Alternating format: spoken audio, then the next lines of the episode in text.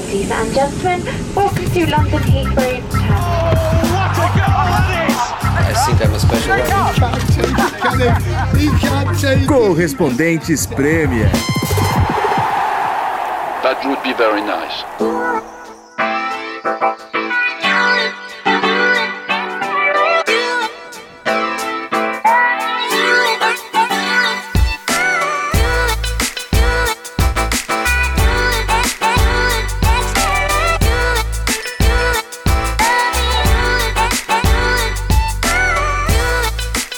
Olá, companheiros, correspondentes Premier de volta. Estamos gravando numa terça-feira.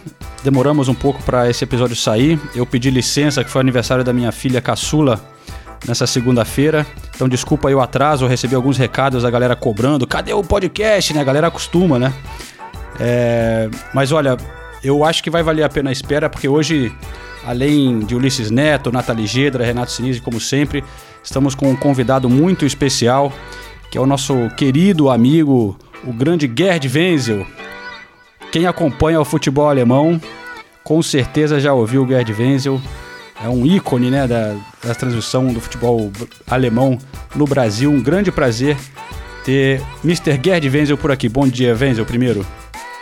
É, bom dia, João. Saudade de vocês, de vocês, né? Ulisses, uh, o Senise e a Nathalie, naturalmente, que eu acabei de conhecer virtualmente. Muito ah, prazer. Já atualizei meu currículo, inclusive. Conheci Gerd Wenzel. Os marmanjos aí eu conheço de outros carnavais, né? Especialmente o João, nossas andanças pela Alemanha em 2006, 2005. Saudades daquele tempo, né? Sensacional. A gente pode falar um pouquinho disso daqui a pouco. É, mas deixa eu dar as boas-vindas aqui pro resto da nossa equipe, né? Ulisses Neto, tudo certo por aí? Opa, tudo tranquilo. João, gravando direto do norte de Londres, esperando a volta do futebol. E muito obrigado pela sua participação, Venzel. Veio a brilhantar aqui o nosso programa dessa semana. Legal. A, a, a ideia de convidar o Gerd Wenzel essa semana foi levantada pelo Renato Senise, Wenzel. Senise, na hora, falou, pô, vamos chamar o Wenzel, né, Senise? Por que, que você teve essa ideia? Conta para o nosso ouvinte. É, primeiro porque o Wenzel, o João falou quem acompanha as transmissões de campeonato alemão conhece o Wenzel. Acho que quem acompanha, por exemplo, as redes sociais também conhece o Wenzel. E a, a postura sempre intocável do Wenzel. E, e, eu tive o prazer de trabalhar com o Wenzel durante muitos anos na ESPN Brasil. Às vezes diretamente, às vezes não tão diretamente, mas eu lembro que a gente fazia highlights do campeonato alemão juntos, fizemos o futebol no mundo algumas vezes juntos. E assim, o Wenzel sempre o, Wenzel sempre quando parava para falar na redação ou nos programas, todo mundo parava para ouvir. E, e, acho que isso continua sendo visível na rede social e continua sendo visível nas, nas, nas, transmissões do futebol alemão. E como a gente tem essa desculpa, né, para trazer o Wenzel, que o futebol alemão é o único que está que tá em andamento e a Premier League e todos os outros estão seguindo os passos do campeonato alemão, então eu pensei, pô, oportunidade melhor para chamar um cara sensacional como o Wenzel não existe então eu tive a ideia e ainda bem que deu certo, porque eu tenho certeza que vai valer a pena você que está ouvindo aí ouvir um pouco dos ensinamentos de Gerd Wenzel. É, ó, são os teus olhos, viu, que... são os teus olhos que me vêm assim. Muito obrigado. Nathalie, tudo bem por aí? Tivemos a notícia essa semana que depois de a Premier League falar que a gente não entraria nos jogos, agora poderemos ir aos jogos, né, Nathalie? Ah, o drama. Tudo bem, meninos? Não, primeiro eu queria falar que é uma honra estar nesse podcast com o Gerd Wenzel. Eu sou muito fã dele, então tô super feliz com a participação dele. Aprender um pouquinho, né? Nessas horas a gente tem que ouvir e aprender Exato. mesmo. É, muitas emoções, né? Porque a princípio a gente teve a notícia de que não seria, que não, não teria acesso para os repórteres. Agora talvez tenha um acesso restrito para os repórteres, então a gente ainda está aguardando maiores definições, né? É, a Premier League está em linha com o governo conservador aqui no Reino Unido, né? Fala uma coisa, depois volta atrás, aí faz outra, aí muda o protocolo. Vai abrir escola, é, aí não é, vai abrir tanto exato. assim. É. Ah, não precisa de máscara, agora usa máscara. Agora é igualzinho, tá máscara. tá igualzinho, ah, tá igualzinho. Abre as fronteiras. Não, agora não, tem quarentena. É, exato. É, é mais ou menos isso. É, mas, Gerd Wenzel, a, a, gente vai aproveitar você aqui, como o Sinise falou, para falar um pouquinho da Bundesliga. Também temos jogadores como o Timo Werner, que parece estar tá vindo para o Chelsea, Felipe Coutinho sendo especulado meio a Premier League, né? O Kia aí trabalhando bastante para soltar, tentar movimentar os jogadores dele.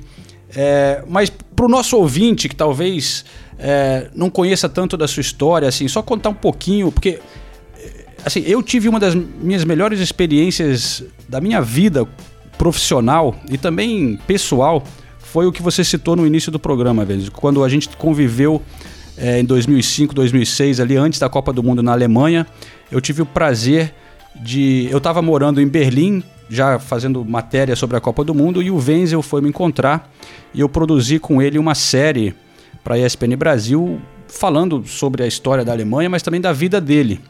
E tive essa grande experiência de ir junto com o Wenzel para é, lugares onde ele morou, no leste de Berlim, a escola onde ele estudou, é, alguns museus, e, e, a gente junto contando essa história. Foi realmente uma história muito emocionante. Eu não vou contar, você só você passa rapidinho para a galera, Wenzel, como que foi essa sua saída da Alemanha né, lá, lá para o Brasil, porque realmente foi muito interessante é, é, como que isso aconteceu, né? Então, uh, João, Sinise, Ulisses, Nathalie, amigos que estão assistindo esse podcast. Olha, eu estou gostando desse é videocast, né? Videocast. Sensacional. Você em Londres, eu aqui em São Paulo. E na minha adolescência eu estava em Berlim Oriental, né? Nós vivíamos em Berlim Oriental, na parte ocupada pela, pelos soviéticos, era a Alemanha Oriental. E fugimos de lá em 1955.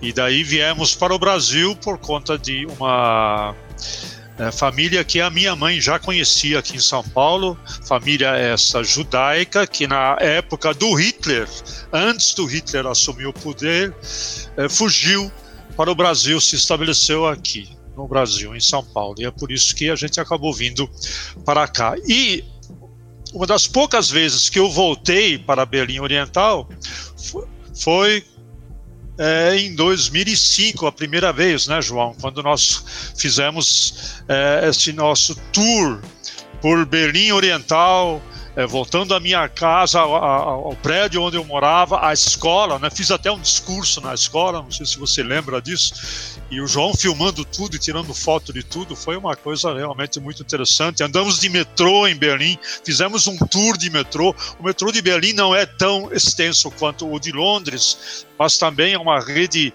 é, bastante significativa em extensão, em quilometragem, mais de 200 quilômetros de, de metrô em Berlim. Nós andamos naquele metrô e filmando é, as estações centenárias, né? O primeiro metrô de Berlim, a primeira estação foi construída lá pelos 1900, 1902, alguma coisa assim. Tudo isso eu fiz com o João e nós começamos a depravar, é, a, a, a, explorar Berlim, é, tanto no lado oriental como no lado ocidental. Foi uma experiência espetacular e talvez a experiência mais emocionante para mim foi visitar o Museu de Tecnologia e de Transporte em Berlim, onde havia um vagão, um vagão é, da, da, da, antiga Deutsche Bahn, da ferrovia alemã, um vagão onde os judeus eram levados para os campos de concentração.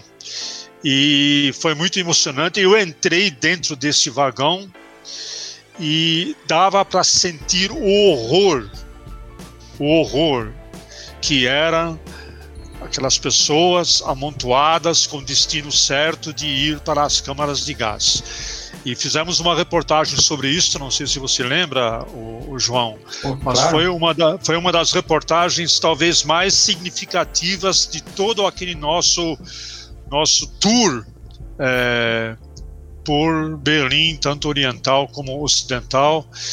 E foi algo que marcou muito a minha vida também, a tentar emular essa experiência de você ser tratado como como um animal mesmo pronto para pronto para ir para o matadouro e foi essa uma das experiências que eu tive é, naquela nossa aquela nossa viagem por Berlim Oriental e Ocidental isso apenas em curtas e poucas palavras João ah, realmente foi muito marcante para mim também, Gued. É, nunca, e, ó, minha memória é ruim, mas isso aí eu nunca vou esquecer. Com certeza. Mas é, é curioso que você levantou esse aspecto das, da maneira que as pessoas foram tratadas, né? Justamente no momento que o mundo todo está é, em meio de protestos, né? Contra o racismo. E, e, a gente até gravou um episódio aqui, né, pessoal, na semana passada. Na, na, no momento de nossa gravação, a gente até criticou que pouca gente tinha é, falado a respeito, se, se posicionado, né, em termos de jogadores e tal, mas logo na sequência veio uma onda, né, de, de todo mundo entre clubes, jogadores e, e realmente o cenário rapidamente mudou. Talvez tenha demorado um pouco, mas realmente virou uma coisa muito maior, né, nessa última semana aqui, né?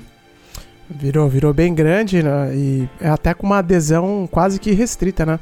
E é um debate que tomou conta da Inglaterra. E isso que é o mais mais relevante, porque os atletas normalmente não se manifestavam, como vocês falavam, eles começaram, como, como vocês falaram, eles começaram a se manifestar, e até os brasileiros, né, que normalmente são bem refratários e tal, e tem a questão que a gente não pode é, negar, que para um atleta que hoje em dia depende também de, de, receita publicitária e de outros acordos, né? se manifestar sobre um tema político tão importante não é algo fácil, e mesmo assim vários, vários estão, estão fazendo. A gente viu até a NFL mudar de posição então é um debate que não vai ter como segurar mais, né? E, e a FIFA já também é, deu orientação para que os, os, jogadores que se manifestarem dentro desse, desse contexto não sejam punidos. A Inglaterra inteira está falando sobre isso e eu acho que é um tema que extrapolou aí qualquer campo, né? É, é, social e até esportivo, virou um, um, debate realmente de Estado aqui na Inglaterra, nos Estados Unidos e no Brasil a gente vê também que o debate está cada vez mais acalorado. Né? É, e aqui, como o João disse, a gente até criticou alguns jogadores que demoraram para se manifestar. E a gente falou até do, do Sterling, que sempre foi o líder dessa discussão aqui na Inglaterra, e agora o Sterling, em uma semana, já voltou a ser o líder. Ele deu uma entrevista muito forte para a BBC e está repercutindo, inclusive hoje, quando a gente está gravando o podcast. E a parte mais importante dessa discussão relacionada ao futebol é, é que o Sterling levantou que os técnicos de futebol são uma prova do racismo estrutural que a gente vê o Gerrard, o Lampard tendo chances em clubes grandes, enquanto o Sol Campbell, o Ashley Cole, que tiveram carreiras tão importantes e tão vencedoras, tem que lutar começando nos times lá de terceira, quarta divisão às vezes, para só então ter, ter chance nos clubes principais. E o Lewis Hamilton também é, batendo muito forte na tecla do racismo e, inclusive, sendo defendido pelo dono da Mercedes, que é, que é a equipe alemã, o Toto Wolff, o alemão, ele falou: eu, eu, eu, sigo tudo que o Hamilton está falando e concordo com ele. E a gente sabe que a Fórmula 1 também é um, é um ambiente muito conservador. Quando a gente vê até um chefe da principal equipe do momento da Fórmula 1 concordando com o principal piloto, a gente vê que realmente o movimento ganhou proporções que eu confesso que eu nunca tinha visto na minha vida e estou achando muito legal isso tudo que está acontecendo. A gente pode discutir violência e manifestação ou manifestação pacífica, mas a discussão chegar nesse ponto tão rápido. Uhum. Eu acho muito legal. É uma pena que tenha sido por causa de uma morte tão terrível quanto a do George Floyd, é lógico. Mas é legal ver todo mundo se posicionando em relação a isso, né? E uma outra coisa que o, que o Sterling falou que eu achei interessante também, que ele ajuda a dar um foco né? Ele falou essa coisa dos técnicos, tá, mas ele falou, ele falou porque ó, eu vou focar aqui no meu mundo, né? Que é o futebol. Não vou ficar comentando assim geral. Eu acho que ele deu isso como um conselho também, né? Assim, o que, que cada um pode fazer é você dentro da sua área, do seu trabalho, do seu, da sua bolha, é, da sua família, você é, focar em tentar fazer alguma coisa nesse seu mundo que você convive, né? E o, o mundo dele é o futebol. Então ele está pressionando, criticando coisas que ele vê que são importantes no mundo do futebol. Né? É, e ele também fala de posições de poder, né? É, dirigentes, cargos altos que não são ocupados por negros. Desculpa, Wenzel. É, então, é, só queria dar um pitaco sobre o que aconteceu na Bundesliga em relação uh, a isso. Né? Sem querer, né? É, sem querer te interrompendo, mas já. Por já favor. Então, teve o, o Sancho, né? O Jardon Sancho, jogador inglês, jovem, da, do Borussia Dortmund, que ao comemorar um gol na semana retrasada, ele tirou a camisa e a, a camiseta de baixo estava lá escrito, né? é, justiça para, para o Floyd. Né? É, então, esse movimento do, do, do, Sancho foi seguido por outros jogadores. O Turan, jogador do Borussia Mönchengladbach, também se ajoelhou no gramado. O McKenny, jogador norte-americano do Schalke 04, entrou com a abraçadeira é, pedindo justiça. E depois o Modeste do Colônia, um jogador francês, também fez a sua manifestação depois de marcar o gol. E isso desencadeou na Alemanha a, a posição desses quatro jogadores da Bundesliga, todos estrangeiros, por sinal.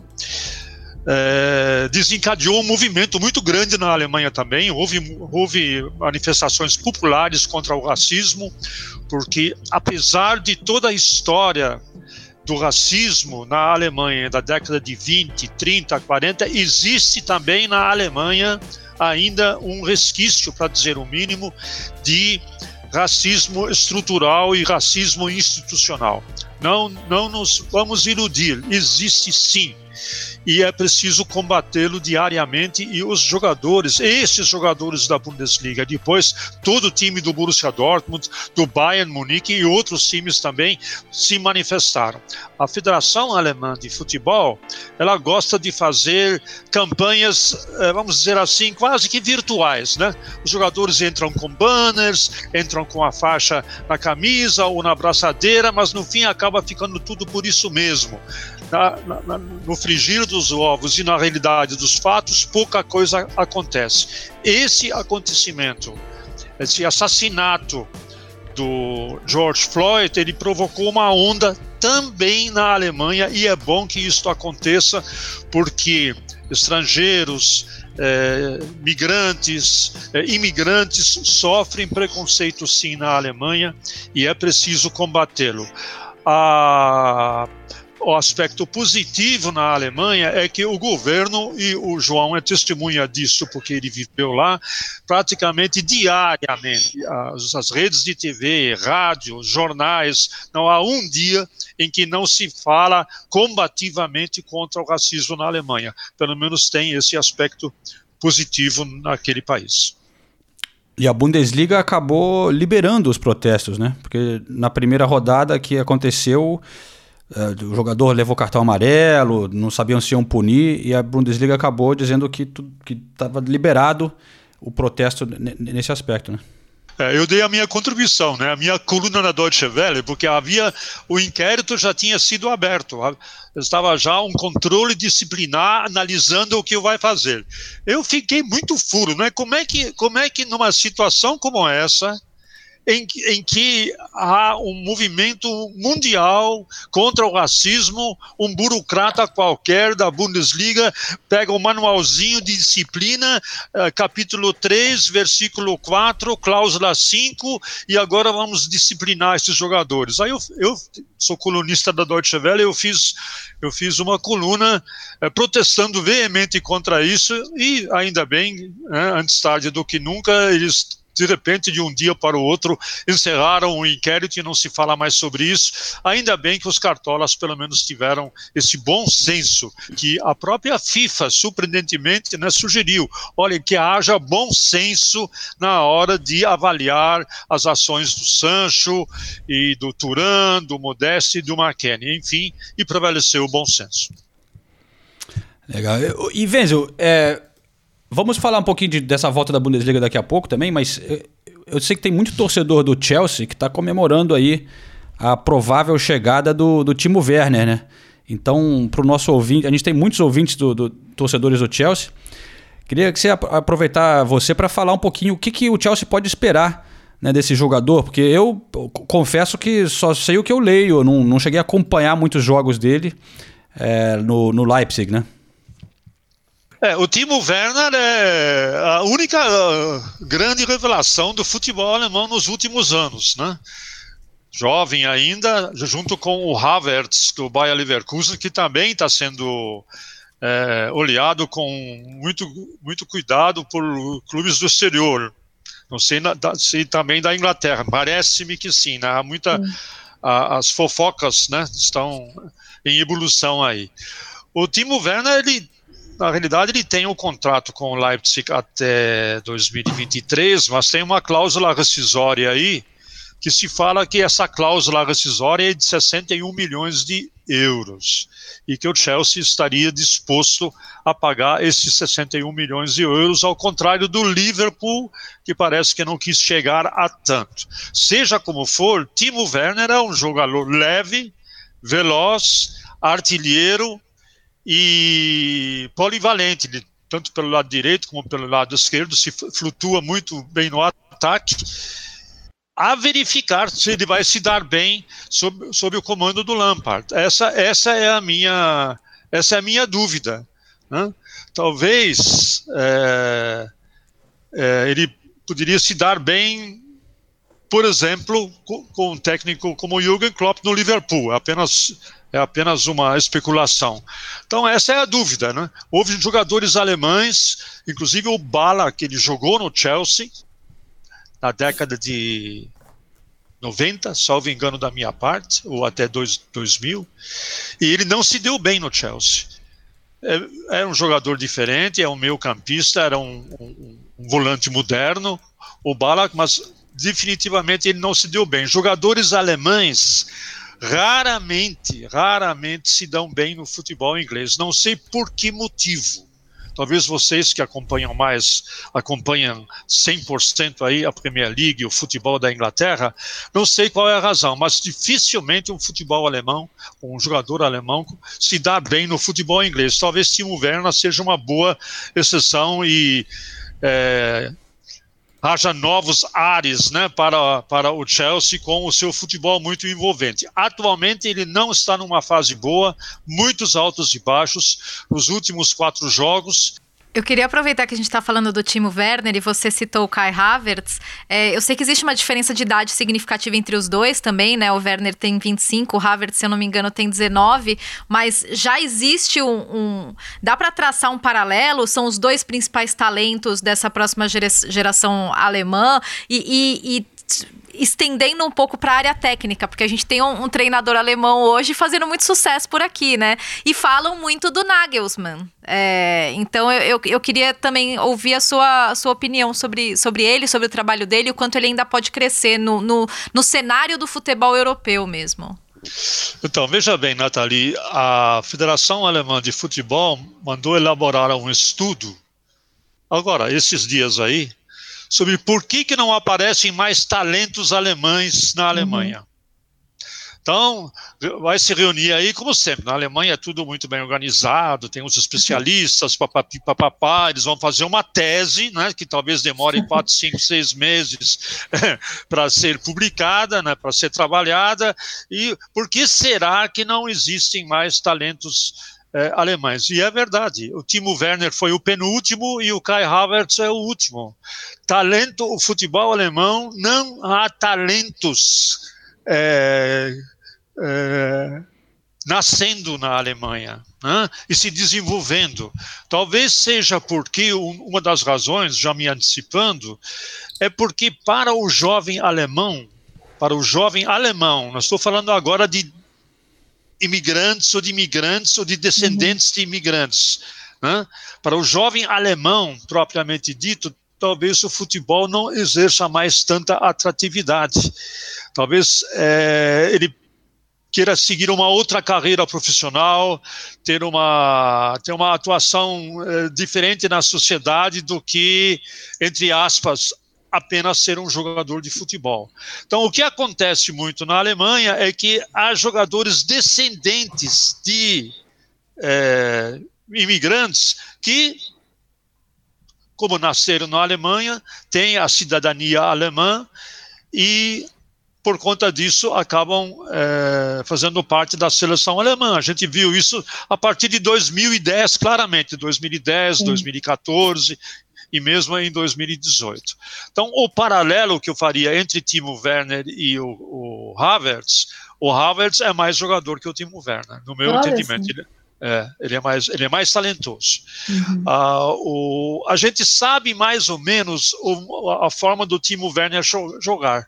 Ele atua em alta velocidade pelas pontas e se infiltra em diagonal. A jogada é mais ou menos a mesma. Ele tem talentos, mas é mais ou menos a mesma. Né?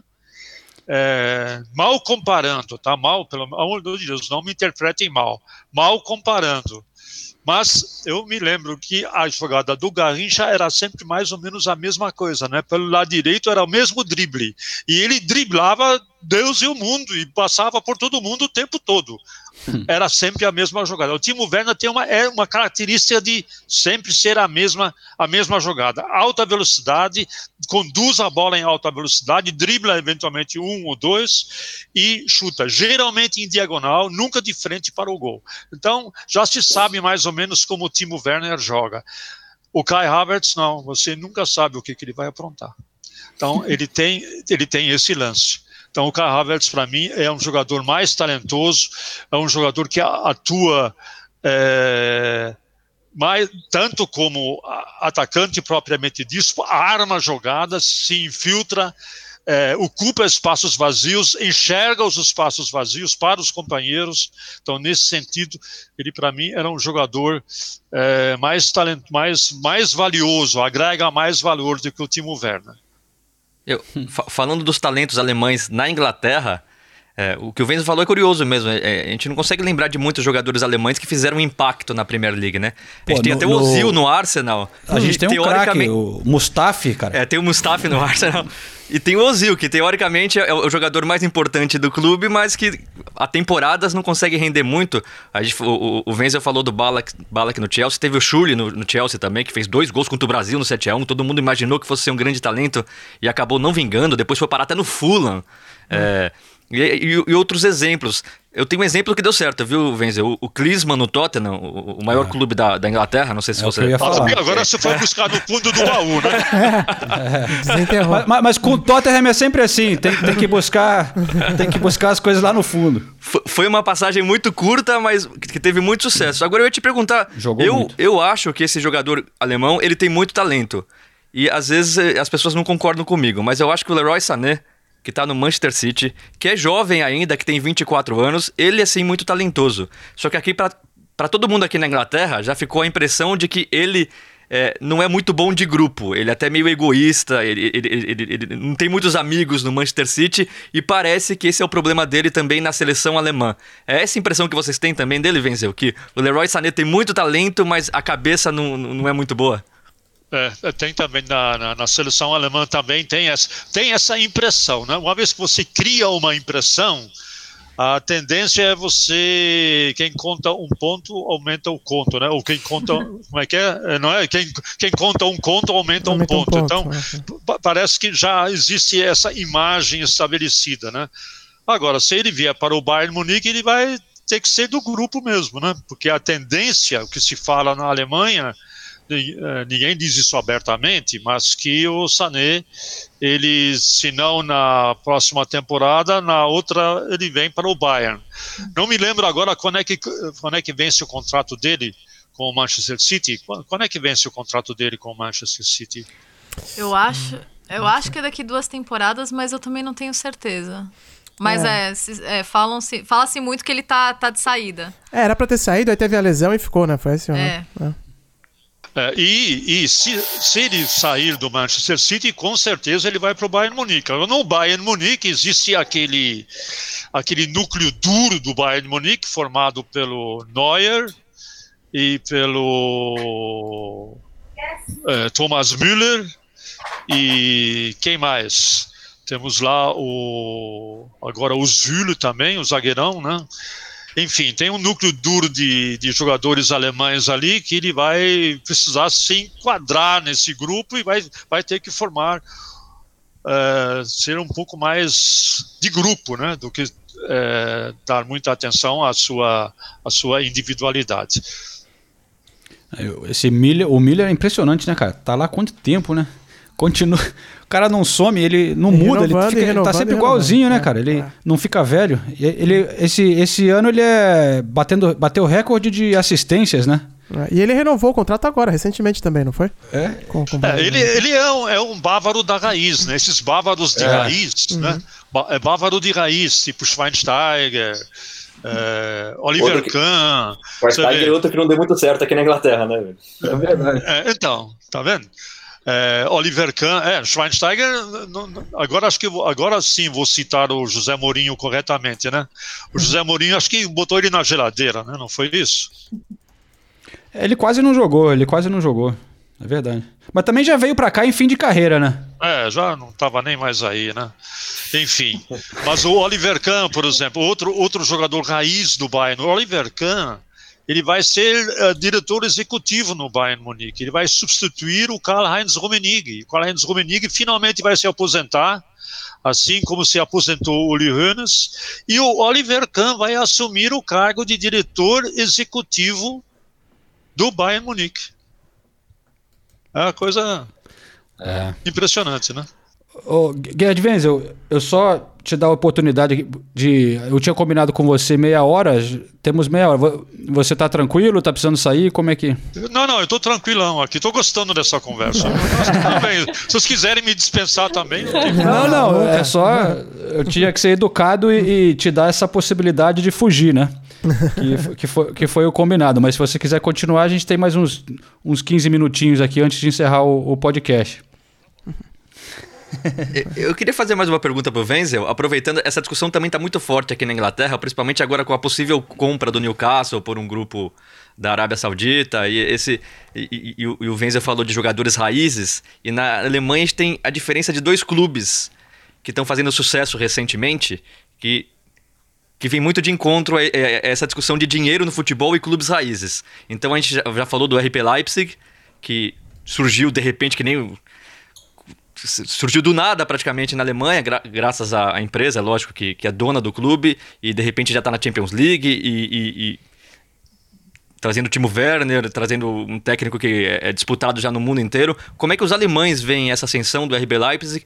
E se você acha que o Union Berlin, que é o, é o- é o clube que eu faço o contraste, é, é um dos poucos sobreviventes, você vê isso acontecendo mais vezes na Alemanha de um clube é, sem muitos recursos, é, ali que tem a participação muito forte dos torcedores, não tem um grande patrocinador, conseguir chegar na Bundesliga, conseguir lutar de igual para igual, às vezes nem tão de igual para igual com os grandes, mas como você vê a ascensão do RB Leipzig e o Union Berlin fazendo um contraste com isso? É, então, a ascensão do RB Leipzig ela é muito é uma há muita controvérsia na Alemanha, porque é, na Alemanha o futebol, a ideia de clube, ela está muito enraizada na comunidade local. né? E acredito que tenha sido assim, é, tem, e é, que é assim também na Inglaterra. Né? Sim. Ape- apesar dos sheiks da vida e dos oligarcas russos e não sei mais quem, mas há também um sentimento arraigado do torcedor de uma localidade, de uma pequena cidade ou de um, ou de um bairro onde ainda sobrevive essa ideia do futebol eh, surgido da, da comunidade. Na Alemanha. Mas- e- ah. A impressão que eu tenho, Gen- Wenzel, e daí você me corrige se eu estiver errado, é que na Alemanha eles ainda resistem um pouco a esse modelo de negócio e que e os clubes eles, eles, eles são mais, eles pertencem mais aos torcedores. É, é, é isso? É, então, mas então, já para fazer um contraponto, na realidade é, existe na Alemanha quatro clubes empresas, não é? Quatro. Quais são?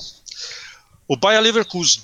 O Leverkusen é um clube que foi fundado há, há, há- há décadas, há quase 100 anos, mas ele é da fábrica. Ele se originou na fábrica na fábrica da Bayer em Leverkusen e a Bayer incorporou isto e hoje, né, com o passar do tempo, ele se tornou um clube de uma empresa, é da Bayer. A Bayer tinha outros clubes, mas que eles, dos quais ela foi se desfazendo, foi, foi, foi abandonando. Então, tem o Hoffenheim, que é o clube de um mecenas, da, de- um bilionário, é, tem o Leipzig, né? Tem o Leipzig e agora tem o Hertha Berlim.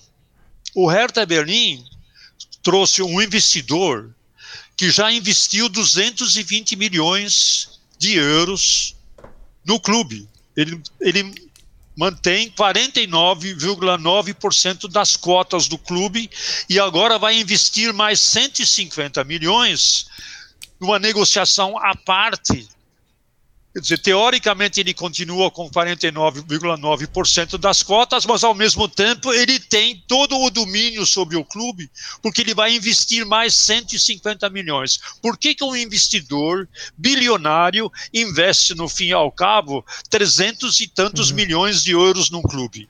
É, é pelo seu bel prazer? É, é uhum. pela sua diversão? Não, é para ganhar dinheiro. Uhum. É isso. O investidor faz isso para ganhar dinheiro. O, o Wolfsburg é, é, tem ligação com a, com a Volkswagen, Volkswagen também, né? Uhum. Eu fui, eu fui lá uma vez e é, é o CT, o estádio é colado na fábrica, né? Isso, Parece é. que está no mesmo complexo é. ali. É, tudo junto, né? O CT, estádio e a fábrica ali perto, né? É, exatamente. Então nós temos já diversos clubes, já temos cinco clubes então na Alemanha que estão dentro do modelo empresarial. Há uma contraposição que é, como foi citado aí pelo Zenit, o Union Berlin, e outros pequenos clubes que tentam sobreviver a todo custo e man tentando manter a cultura do futebol raiz. Um, é um, um, inclusive, é um jogo que eu vou fazer daqui a pouco, pela Copa da Alemanha, entre o Saarbrücken e o Bayer Leverkusen. O Saarbrücken é um time da quarta divisão, o estádio está em reforma, o jogo não vai ser nem no estádio do Saarbrücken, o Saarbrücken fica lá no sudoeste da Alemanha, que tenta sobreviver a todo custo e conseguiu chegar à semifinal da Copa da Alemanha. Então, existe um choque cultural na Alemanha. É, o resultado desse choque cultural é difícil de a gente imaginar, mas infelizmente eu sou eu sou cético em relação a isso. Do jeito que o futebol está, pagando esses salários bilionários aos, aos jogadores. É, um, é uma coisa que, inclusive, não entra na minha cabeça, né? Como é que um jogador ganha aí os seus um milhão, dois milhões, três milhões, 4 milhões de euros por ano. Enfim, todo esse luxo, toda essa bolha desse consumo exagerado que é, é vivido não apenas pelos jogadores, mas pelas diretorias e pelos clubes, os estádios espetaculares e por aí vai. Toda a questão do patrocínio, né? essa questão do patrocínio televisivo, das cotas de televisão, um custo altíssimo, aonde essa pirâmide financeira vai nos levar? Não sei eu não vejo com bons olhos. Eu vejo isso em detrimento desse futebol raiz. Quem esteve uma vez no estádio do Union Berlin, assistindo um jogo do Union Berlin, sabe mais ou menos do que eu estou falando. Ou quem vai assistir um jogo da segundona, da terceirona, ou da quarta das divisões regionais, sabe do do futebol, que ainda é um esporte, não é apenas um negócio. O futebol está se tornando um grande negócio, como tantos outros negócios no mundo. Se isso é bom para o esporte ou não, tá aí, fica aberta a discussão. Até dentro desse contexto, Wenzel, a, a, aqui na Inglaterra, a, o que é a liga mais, mais uh, poderosa financeiramente do mundo, o grande financiador é, são os direitos de televisão, né? E é. existe a sensação de que esses direitos, até antes da pandemia, já tinham chegado no pico, né? O valor que as empresas aqui pagam. E agora, com a pandemia, isso também deve ter um reflexo é, importante nas próximas negociações. Até os clubes vão ter que devolver dinheiro para os donos dos direitos aqui na Inglaterra e por aí vai. É, mas o fato é que os clubes ingleses não dependem tanto da força dos torcedores para se manter financeiramente, né? E aí, e na, no futebol alemão, e como tem a força muito grande ainda dos torcedores, acho que é a liga que tem até um público é, médio mais alto que da Inglaterra é a Alemanha, pela, pela presença sempre constante dos, dos torcedores, mas os ingressos não são tão caros quanto aqui. Como é, é esse equilíbrio financeiro a gente pode imaginar para os clubes alemães depois da pandemia? Tem se falado sobre isso, sobre esse financiamento uh, não ser mais tão forte da televisão, dos patrocinadores, como isso vai manter a Bundesliga como uma das ligas também mais poderosas financeiramente depois depois da, da pandemia? Então, a gente tem que fazer uma distinção. Existem dois futebols na Alemanha. Existem dois. Um são dos 36 clubes da primeira e segunda divisão. Esses são 36 clubes. Agora, além desses 36 clubes, existem mais ou menos 5 mil clubes na Alemanha passando pela terceira divisão, pela quarta e pela quinta, e depois de todos os clubes amadores. 5 mil clubes. Então, esses 5 mil clubes né, são uma outra história. Então, nós estamos falando do primeiro da Bundesliga, que é a primeira, segunda divisão, que são os 36 clubes que, quando a gente fala em futebol alemão, geralmente a gente pensa nesse futebol. Esse futebol, ele vai ter que rever a sua estrutura financeira, sem dúvida alguma. Hoje, na Alemanha, em média, esses 36 clubes, eles, na realidade, dependem muito pouco da, da presença de público. Eles é de 15 a 20% o faturamento é, da, de público. O resto vem de patrocínio e vem de cotas televisivas, inclusive da segunda divisão. Agora, os outros clubes, os clubes a partir da terceira divisão, esses, como não tem muito patrocínio, como a televisão também não mostra, eles sim dependem de público. Então, nós temos ao fazer a análise do futebol alemão, nós temos que fazer essa divisão entre o futebol empresarial, que é empresa mesmo, primeira, segunda divisão, e o futebol, futebol, aquilo que acabamos de falar aqui, esse futebol raiz que depende do público, sim, que depende é, de, de, trabalho voluntário, que depende do empenho dos torcedores, como o Union Berlin. A gente lembra a história do estádio do Union, Berlin, que em há pouco tempo é, teve que fez uma reforma no seu estádio e quem ajudou na reforma do estádio, ajudou não, quem acabou fazendo a reforma toda no estádio foi o trabalho voluntário de torcedores. Então tem esses dois mundos, um futebol A e o futebol B, C, D e F, que é o futebol que é praticado pelas, pela gente, pela gente, pelo cidadão comum, né? e não aquele envolvido é, em grandes somas de dinheiro como nós vemos na Alemanha, na Inglaterra e em outros países também. É, mas realmente essa situação da pandemia vai resultar em muitas mudanças, né? A gente tem que ficar de olho. Aqui na Inglaterra, por exemplo, uma coisa que está sendo muito criticada, você que fez essa comparação com os times pequenos, né, Wenzel? É, uma das preocupações com o que estão fazendo aqui com a Premier League agora é essa questão de da transmissão dos jogos, né? Que eles mudaram para ter jogo transmitido todo dia. Antes você não podia transmitir todos os jogos aqui na Inglaterra, até para proteger os clubes pequenos, né? Aquela lei de não transmitir jogos às três da tarde no sábado era para a galera ainda poder ir assistir os times do bairro ali, não ficar em casa assistindo o jogo do Arsenal. É, e aí tem muita gente preocupada que essas mudanças sendo feitas agora acabem abrindo o caminho para serem mudanças é, permanentes, né? É, então, assim, muitas preocupações com os clubes pequenos também. E a gente vê também a janela de transferências, né? Como tá, vai ser muito louco acompanhar. A gente vê o Chelsea, pelo jeito, vai gastar uma, bastante dinheiro sendo é, especulado, pelo menos que está interessado em vários jogadores, como o time Werner. Mas aí temos times como o Tottenham, por exemplo, que já pediu um empréstimo enorme do, do governo aqui na Inglaterra e garantiu que o dinheiro não será gasto em contratações. Então, isso indica que talvez um clube como o Tottenham não vai contratar ninguém. É, vai ser bem interessante acompanhar, vai ser Apesar um... de estar tá na lista do, do Coutinho, né? A gente tem uma lista é, de então... clubes da, da Premier League que, que todo mundo quer comprar o Coutinho. Cada dia que você abre o, o jornal, ele está num clube diferente, né? Ele foi, ele foi mal aí na Alemanha, Wenzel? Só ele, olha, ele é, altos e baixos, né? E primeiro teve um problema no Bayern, um problema do técnico, né? O Nico Kovac foi um desastre, hum. para dizer o mínimo, né?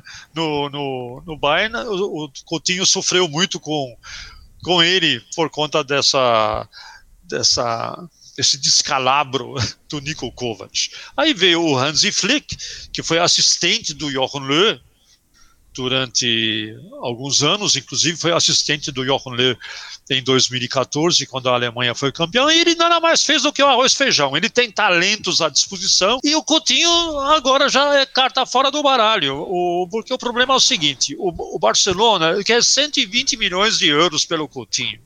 Quem é que vai pagar 120 milhões de euros pelo Coutinho? Me, me respondam, eu não, não sei. Ele vale 120 milhões de euros? Que é isso que o Barcelona quer, né?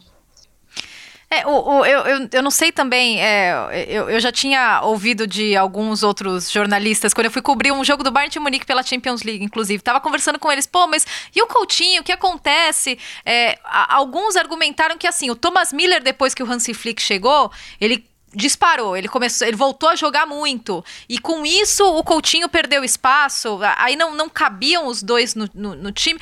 O que, o que aconteceu nesse processo aí do, do, do Coutinho, Wenzel?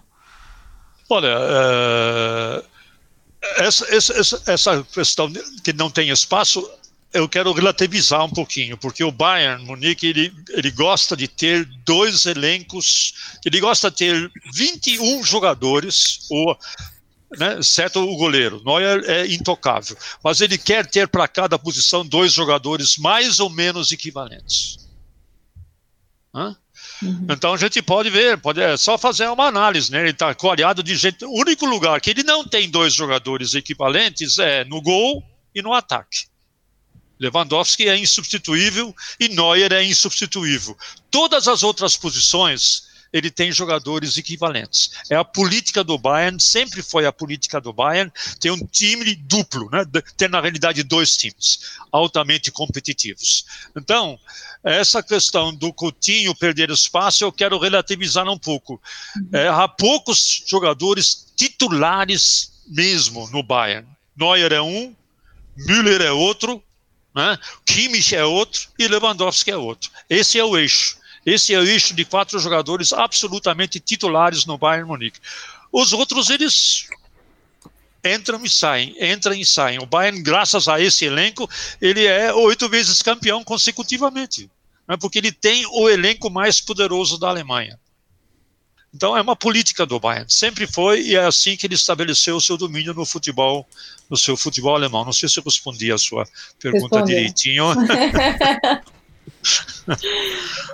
Ah, é. Antes que eu esqueça, eu queria é, atualizar alguns resultados aqui da Inglaterra. Tivemos alguns amistosos por aqui nesses últimos dias. Eu queria dizer que o Manchester United venceu o Manchester United em Old Trafford. Né? o Tottenham perdeu para o Tottenham. O, to o, Tottenham perde até quando joga contra o Tottenham. É complicado é. torcer esse time. Foi, com uniforme e tudo, né? Time. É camisa é, de casa e camisa de fora. É, e o Arsenal goleou o Charlton 6 a 0 com hat-trick do Nketiah no segundo tempo. É, então, cara, estamos aqui prestes à, à volta da Premier League. Os times intensificando os treinos, jogando nos estádios. E, e só para resumir, Wenzel, assim, a Inglaterra seguindo muito o exemplo da Alemanha. Você, é, a gente já chegando mais para o fim aqui do, da nossa conversa, essa experiência da volta da Bundesliga, como que você, assim, resume? Você acha que foi deu certo? Tem alguma coisa negativa? É, como que está sendo visto? Como que você analisa esse processo? Alguma recomendação aqui para a Premier League? O que, que você diria? Olha, o protocolo de segurança sanitária elaborado pela Bundesliga é muito extenso. É extenso e praticamente prevê todas as possibilidades, todos, os problemas que possam surgir. É, vamos agora para a quinta rodada, desde o reinício, teve um ou outro problema, mas aqueles problemas que a gente imaginava que fossem acontecer, aglomeração diante dos estádios, não teve teve uma pequena aglomeração de 30 torcedores em frente ao estádio do Union Berlim. Bom, e teve uma pequena aglomeração, não sei aonde, mas não aconteceram. Infecções novas não teve. Então, o que pode se dizer é o seguinte: apesar do protocolo, mesmo os que elaboraram esse protocolo de, ser, de terem dito com todas as letras de que não há 100% de segurança, por enquanto está havendo 100% de segurança. Não teve nenhum jogador infectado, não teve nenhuma equipe que teve que ir para a quarentena, não teve nenhum jogador que teve que ir para a quarentena. Agora, você, João, viveu na Alemanha, vocês conhecem a Alemanha. Na Alemanha, quando é estabelecida uma regra, ela é seguida, se não 100%, pelo menos em 90%, 95% dos casos. Então, se for estabelecido um procedimento, uma regra, e que, se ele for seguido à risca, pelo menos na esmagadora maioria dos casos, pode dar certo. Eu acredito até que a Premier League deve estar olhando muito para esse protocolo feito pela Bundesliga, a Espanha também deve estar olhando para isso, porque se for seguido, porque o segredo está aí. Não adianta você estabelecer uma lei, depois ninguém obedece à lei, né? Que nem acontece aqui no Brasil, né? Estabelece um procedimento e ninguém obedece. Não adianta nada. Então, se a sociedade, se o torcedor seguir, se os times seguirem, os clubes seguirem, é capaz de dar certo. O campeonato alemão vai encerrar, pelo visto, no dia 30 de junho. Eu mesmo fui muito cético, eu fui muito crítico em relação a isso, mas eu devo reconhecer de que está dando certo sim. Agora é chato assistir um jogo sem torcida, é. Claro. Mas foi o jeito que eles se encontraram para colocar, para conseguir terminar o campeonato a contento. Mas, mas, o que o Wenzel falou é verdade. É não adianta se, é, estabelecer o protocolo e as pessoas não seguirem. A gente viu aqui na Inglaterra muitos problemas de jogadores quebrando a quarentena, fazendo festa, batendo carro na frente de casa de amigo. Então, não adianta estabelecer um protocolo que é seguro, mas os jogadores é, furarem esse protocolo e aí colocar todo mundo em risco. E, esse, para mim, é o principal risco, não só da Premier League, mas de todos os outros campeonatos. É, a Alemanha é a prova de que pode dar certo, mas não é a garantia que vai dar certo. E para isso dar certo depende muito das pessoas, né? Agora eu queria só dizer uma coisa. Fico, a única coisa que eu fico triste em falar com o Wenzel é que a gente percebe como a nossa, a, a nossa pronúncia dos nomes alemães são ah, ruins, né? Eu acho Porque que eu ele, abalando ele... aqui no Borussia Mönchengladbach, tô falando tudo errado. Não, mas, mas então é. E aí é. a gente fala de Joaquim Low e é totalmente é. diferente. É a única coisa que me deixa triste em falar com o Wenzel, que eu falo, nossa, eu falo tudo errado. Tô me dedicando ao alemão, tá, Wenzel? Eu chego lá, eu chego lá. Não, olha, olha, só uma sugestão. É, existe um, um, vício, um vício de praticamente todo mundo no Brasil, que as pessoas têm medo de falar Bayer Leverkusen, né? Uhum. Tem medo de falar. Então, falam o quê? Falam Bayer Leverkusen. E é, eu não sei por que acabam fazendo a. É, pronunciam como se fosse um o inglês, né? Kusen. Exato. É. É, não é, é Bayer Leverkusen mesmo. Pode falar, não, qual é o problema, né? O nome é Bayer Leverkusen. e, e, e, o treinador, e, o treinador da seleção alemã é? Joachim Löw. Löw. Que lindo. Löw. Joachim Löw. Daqui 10 segundos ainda tá todo mundo falando Joachim Löw. Joaquim Löw. É o Joaquim, né? É mais fácil. Também não tem. Não, é, sem problema, quer dizer, cada um faz o que pode, né? Eu também derrapo muito, às vezes, na, na língua portuguesa, mas é, na, é, é natural, né? É natural. É, aqui não chamam Sim. o Joelinton de jo Joelinton, né? Então... É, é verdade. Contanto que se comunique, Exatamente. A comunicação, ah, contanto ah. que se comunique, qual é o problema também? Também sou, de, sou dessa teoria também. mas olha, você estava falando, Senise, dessa coisa dos jogadores seguirem as, as regras, né? Eu li aqui, mas foi num tabloide desses mequetrefs, não vi nada oficial, mas é uma história que vale a pena seguir, de que aparentemente a Premier League estava preparando é, punição para jogadores que não cumprissem né, é, os protocolos. Então, caso o cara for pego quebrando a quarentena ou, sei lá, fazendo alguma besteira, é, poderia ser multado financeiramente e até o clube ser deduzido pontos e tal. Mas assim, de novo, é um, foi um tabloide, não foi uma história que foi confirmada, mas pode haver alguma coisa assim. É, na é... Alemanha houve uma punição para o Sancho, não por questão da camisa, mas porque ele resolveu é, não seguir o procedimento higiênico quando ele foi cortar o cabelo. E como ele ainda fez vídeo disso e publicou o vídeo. Os caras então, são muito é... burros. o cara entregou a prova de bandeja. Aí ele levou uma multa. levou uma multa. E criticou a multa, né? E criticou a multa. Bom, isso aí são efeitos, olha, são efeitos colaterais. Efeitos, pequenos efeitos colaterais a gente vai ter. O, a questão é se vai haver grandes efeitos colaterais que inviabilizem o projeto. É essa a questão. Eu imaginava que iria haver aglomeração na frente dos estádios, realmente, imaginava. Mas os torcedores alemães, eles são torcedores, mas até certo ponto, né? Aí preferem ficar em casa, também não se reuniram com amigos em casa, foram assistir o jogo com a sua cervejinha do lado, sozinhos pela televisão.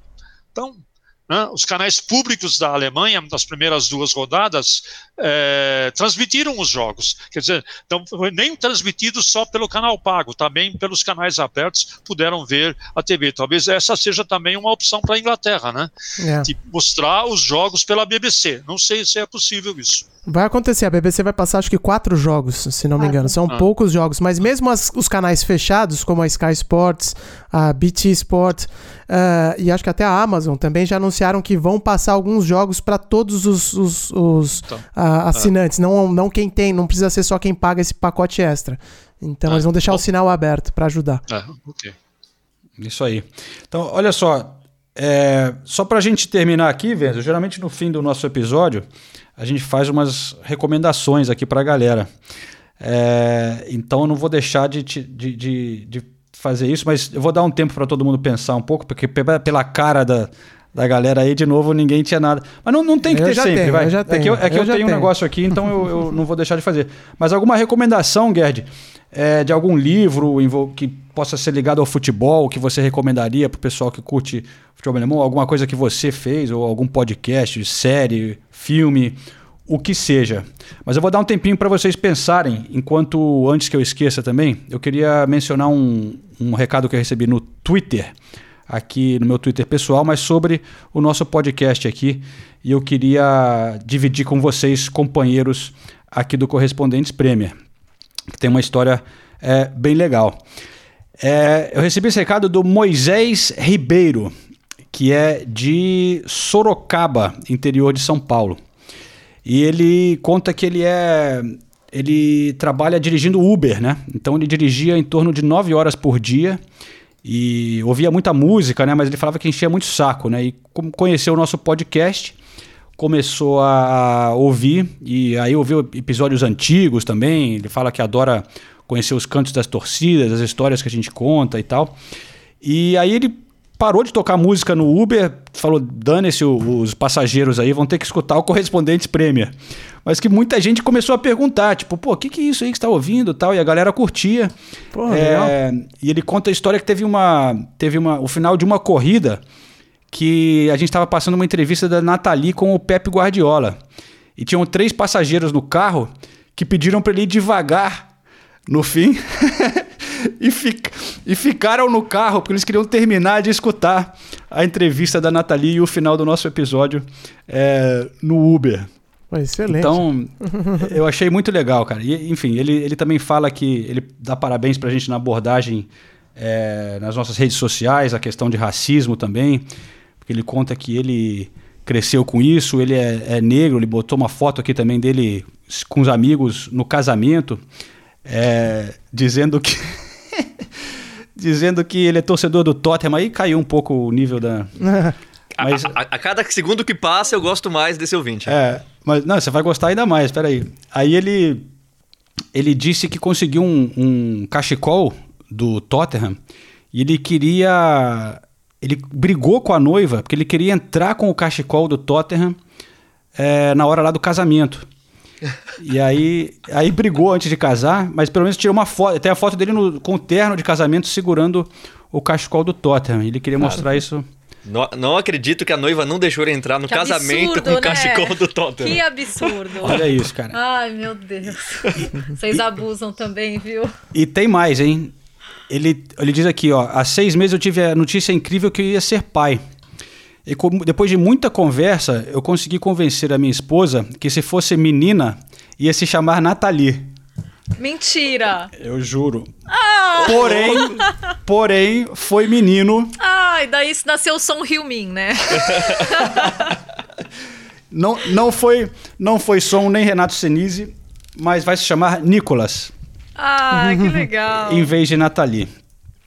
É... Muito legal, um beijo para eles então. então. Como é o nome dele, João? É o Moisés Ribeiro de Sorocaba, que vai ser pai agora, casou também, vai ter o, o filho Nicolás, né? Então, queria é, dividir essa história com vocês e mandar um grande abraço também para o Moisés, agradecer a audiência. E para a esposa dele. Muito legal. Um grande beijo para ele. É, grande, grande abraço para Moisés e para toda a família. E que é o Nicolas chegue com saúde e vai gritar muito gol e muito título do Tottenham nos próximos anos. Ou não. é isso aí. É, senhor Guedes, você tem alguma coisa para compartilhar com a gente, para os nossos ouvintes? Não, eu quero compartilhar com, com vocês, com os amigos, com os ouvintes também do podcast. Eu tenho uma coluna na Deutsche Welle. Deutsche Welle é um site em português é, muito interessante e onde eu tenho uma coluna que justamente hoje vai ser publicada sobre esse time que a gente falou aqui durante uhum. a conversa, sobre o Saarbrücken, que vai, ah, é, legal. Que, vai, é, que vai que vai estar aí na semifinal e vai e conta também um pouquinho a história da Copa da Alemanha, como times pequenos de repente é, pregam uma peça nos times grandes. Então tem um pequeno histórico sobre isso, justamente a contraposição de times pequenos que aprontam para cima de times grandes na Copa da Alemanha. Por isso que a gente fala que a Copa da Alemanha, na realidade, é o torneio mais democrático da Alemanha, né? Porque os times pequenos têm chances de dar alfinetadas nos times grandes e tentarem colocar os times grandes no seu devido lugar. Bom, e isso vai, pode acontecer hoje entre o jogo Saarbrücken e Leverkusen, que inclusive eu vou ter a oportunidade de comentar daqui a pouco pela SPN Brasil. Muito legal. E, então, a, a e, coluna... a e, a recomendação do, do, do, do, site da Deutsche Welle é porque ele traz também uma informação bastante oh. objetiva, vamos dizer assim, inclusive sobre o que está acontecendo atualmente no Brasil. É, o que eu ia, eu ia explicar para o nosso ouvinte, que a, a Deutsche Welle é realmente um meio de comunicação muito respeitado em todo mundo. É o equivalente da BBC daqui da Inglaterra, né? Que é, é estatal e tem um serviço mundial, né? Que faz em, em outros idiomas também, é, através de vídeos e, e site. É, então tem esse serviço inteiro em português, né? É, e o Wenzel tem uma coluna lá no, na Deutsche Welle. E, e senhor Ulisses, qual é a nossa viagem cultural do dia. Então, a recomendação que eu tenho aqui tá na Netflix da Inglaterra, não sei se está no Brasil, mas imagino que esteja. É uma série chamada. Eu não achei o título em português, me desculpem. É uma série francesa. O título original é, se chama é, Derrapage e o título em inglês é Inhuman Resources. Essa série conta a história de um trabalhador francês que está encurralado, né, desempregado há seis, há seis anos, só participando, só tendo uh, assim, oportunidade desses bicos né, uh, do, do século XXI, que as ferramentas aí digitais trouxeram para gente. E o cara tá com o imóvel dele caindo aos pedaços, chances de perder a casa, a família toda desestruturada, e aí fazem uma oferta bastante perigosa para ele de trabalho e a história vai se desenrolando uh, dentro disso. Qual é a relação com o futebol? O protagonista dessa série é o Eric Cantona. Então a gente, você acompanha toda essa série de ação e que conta uh, um pouco, bastante aí das questões sociais da, sociedade, da, França, da França uh, e com o protagonista sendo o Eric Cantona, que todo mundo sabe, né, já tem uma longa carreira aí na dramaturgia, nos, nas produções cinematográficas e trabalha muito bem nessa, nessa série que se chama Inhuman Resources. Legal. Cantonal, o ator. O ator. o ator. Olha, eu, eu tenho uma recomendação de um livro é, que nesse momento de protestos, antirracismo e tal, achei que é um livro interessante que eu estou comprando aqui. Não li, mas eu gostaria de ler. Que é sobre a história de jogadores africanos no futebol inglês. Oh. É, Made in Africa, do Ed Arons. E acho que, pô, é uma. Né, tem, tem tanta história de, de jogador, são tantas histórias legais. Né? Recentemente, na última temporada, por exemplo, a chuteira de ouro foi para o Salah, Aubameyang e, e o Mané. Mané, uhum. Mané né? Então, enfim, tantas. Drogba.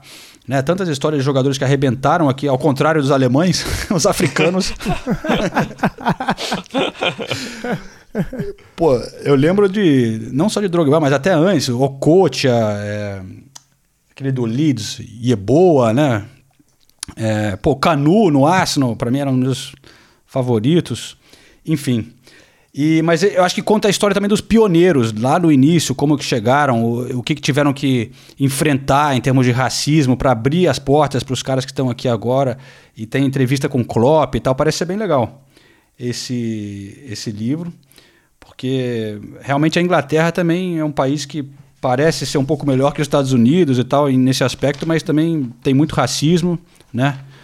É, tivemos ontem na BBC um, um, programa sobre, não sei se vocês viram, mas contando a história de um dos casos daquele Windrush, é, que foi um escândalo aqui, né? Que o governo agora, recentemente, depois dessa campanha toda do Brexit, mudou as leis de é, imigração e começou a deportar negros que estavam aqui há mais de 50 anos, que vieram para ajudar a reconstruir o país depois da guerra e tal. Só que vieram em barcos das colônias inglesas e às vezes sem documentação. E aí o governo começou a mandar a gente embora porque os caras não tinham como provar que, que estavam aqui há, cinco É um absurdo trataram as, a maneira que trataram as pessoas. Enfim. Então aqui não é também. Aqui também é um lugar com muito problema. Então a gente tem que ficar, ficar em cima disso. Eu, por isso eu recomendo esse livro aí que fala bastante de, de, do que o pessoal enfrentou aqui na Inglaterra. Boa. Companheiros, temos alguma coisa na, na, na casa do, do canal 20? Não, não, eu só, eu só vou, só vou dar um retorno de uma recomendação que eu tinha dado que eu ia assistir. Eu assisti o documentário Duas Catalunhas. É, achei muito informativo, bem legal, muitos entrevistados, eles realmente dissecam bem o, o tema com as duas partes. É, um pouco técnico às vezes, você tem que ter um, um conhecimento base, se você não sabe nada, é bom é, ler um pouquinho sobre o tema antes, porque é, é um documentário realmente voltado para o público espanhol e catalão.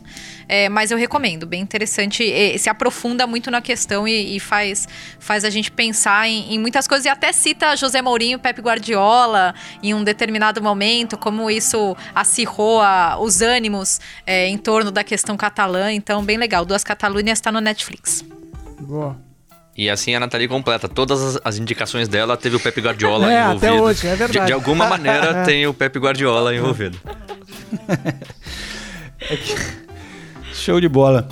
Então, pessoal, é, temos aqui um programa para gravar. Eu e a Nathalie faremos o Premier League de casa daqui a pouquinho. E temos que almoçar também correndo. Temos que almoçar. Guerra de Venzel tem jogo para comentar. Todo, o Ulisses também. O Ulisses vai trabalhar hoje, né, Ulisses? Hoje está no chinelo? Não, já tô no chinelo. Tô trabalhando desde as 7 horas da manhã, meu camarada. Tá de brincadeira? Somos dois, somos dois. Tô de sacanagem. Ah, eu, eu, eu, tô trabalhando, tô com as duas filhas aqui também. Tem que fazer dever de casa, dar comida. O negócio tá. E eu tô escolas... trabalhando e tô com a Nathalie também. Tem que ajudar aí ela dorme, com a tarefa de casa. Dorme, dorme no sofá, não sabe por quê, sabe? É.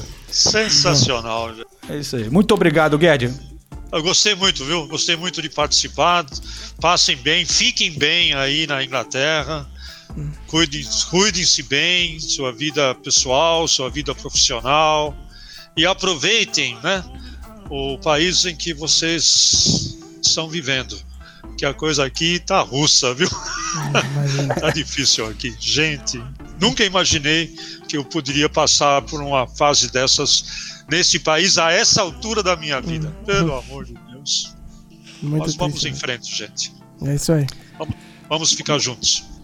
Obrigado, Guedes. O grande honra nossa ter a você gente por que aqui. agradece, muito é, com certeza. Foi e, muito legal. E eu daqui de longe queria te mandar um grande abraço, Venzel. Espero que as coisas melhorem aí também. A gente, a gente sempre fala isso, né? A gente tá morando aqui, mas a gente fica muito mais preocupado com o que tá acontecendo no Brasil uhum. do que tá acontecendo aqui. É lógico, aqui também tem coisa errada, tem, tem político fazendo besteira, tem decisões que a gente não consegue compreender, mas nada comparado ao Brasil nesse momento. E a gente também fica muito triste, obviamente, porque a gente é do Brasil, a nossa família tá no Brasil, os nossos amigos estão no Brasil e as pessoas que a gente gosta e respeita, como você, também estão no Brasil, então a gente entende muito o que você está falando aí, infelizmente. É, mesmo de longe é sufocante, cara. Então, boa sorte para todos que estão nos acompanhando. Boa sorte, Gerd. E até semana que vem, pessoal, voltaremos com a Premier League já ali no, no grid, fazendo, né? Já pronto para largar. É, exatamente. Não vejo a hora. Falou, Valeu. então. Abraço, Valeu, até mais. Tchau, tchau. Peraí, volta. Vamos. É, não podia ir embora sem o tchau, tchau. Dia de vez.